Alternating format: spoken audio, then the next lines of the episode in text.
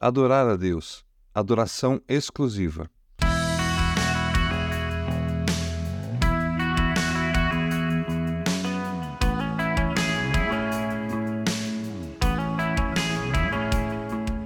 Nosso país tem uma característica muito peculiar e única, que por sinal é o que faz do seu povo tão maravilhoso e rico em cultura: a miscigenação. Nosso povo é fruto de mais de 500 anos de colonização europeia, representada por inúmeros povos portugueses, ingleses, holandeses, alemães e muitos outros.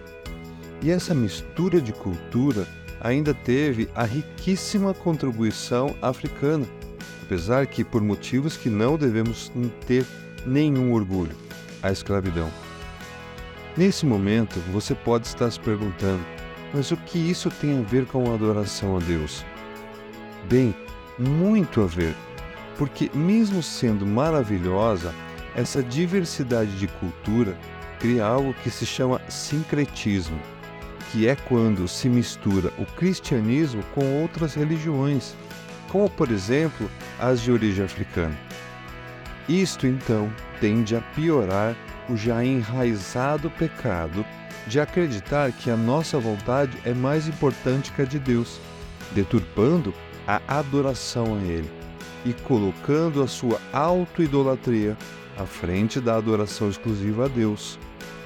Toda essa carga leva muitos a ter dificuldade em cumprir o primeiro e o segundo mandamento não terás outros deuses além de mim.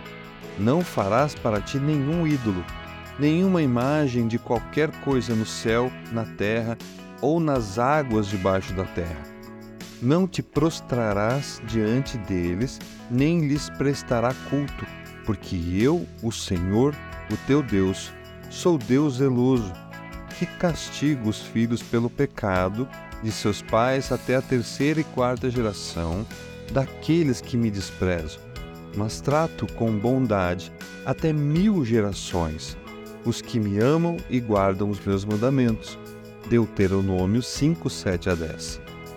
E mesmo dentro das igrejas, isso se torna um empecilho para entregar uma adoração que agrade a Deus.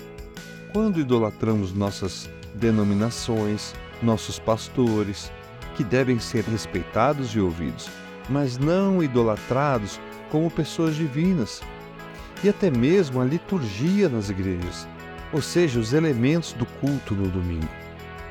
O Senhor deseja que a adoração a Ele seja exclusiva. Vimos que a nossa adoração a Deus é revelada em nós, na nossa vida e não em coisas externas.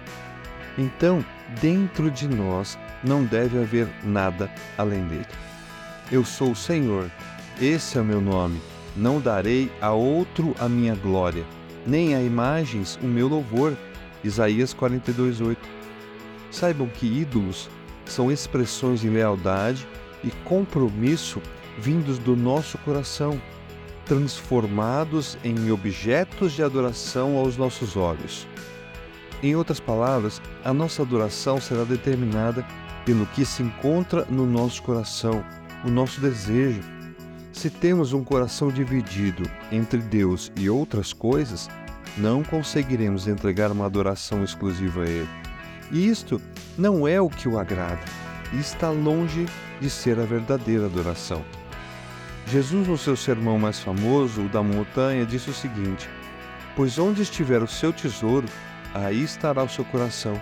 Mateus 6,21.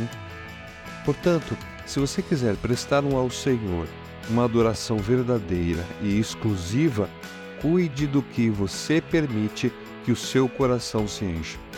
Esvazie o seu coração de tudo que seja diferente de amar a Deus sobre todas as coisas, de você mesmo, do que você acha importante, substituindo pelo que Ele mostra ser. Na prática, retire do seu coração qualquer coisa que possa ocupar o lugar de Deus na sua vida, pois Ele te ama e não aceita dividir você com nada e com ninguém. Nunca adore nenhum outro Deus, porque o Senhor, cujo nome é zeloso, é de fato Deus zeloso. Êxodo 34, 14.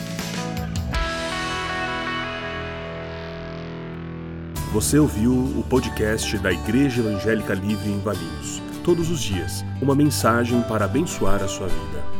Acesse www.ielve.org.br ou procure por IEL Valinhos nas redes sociais.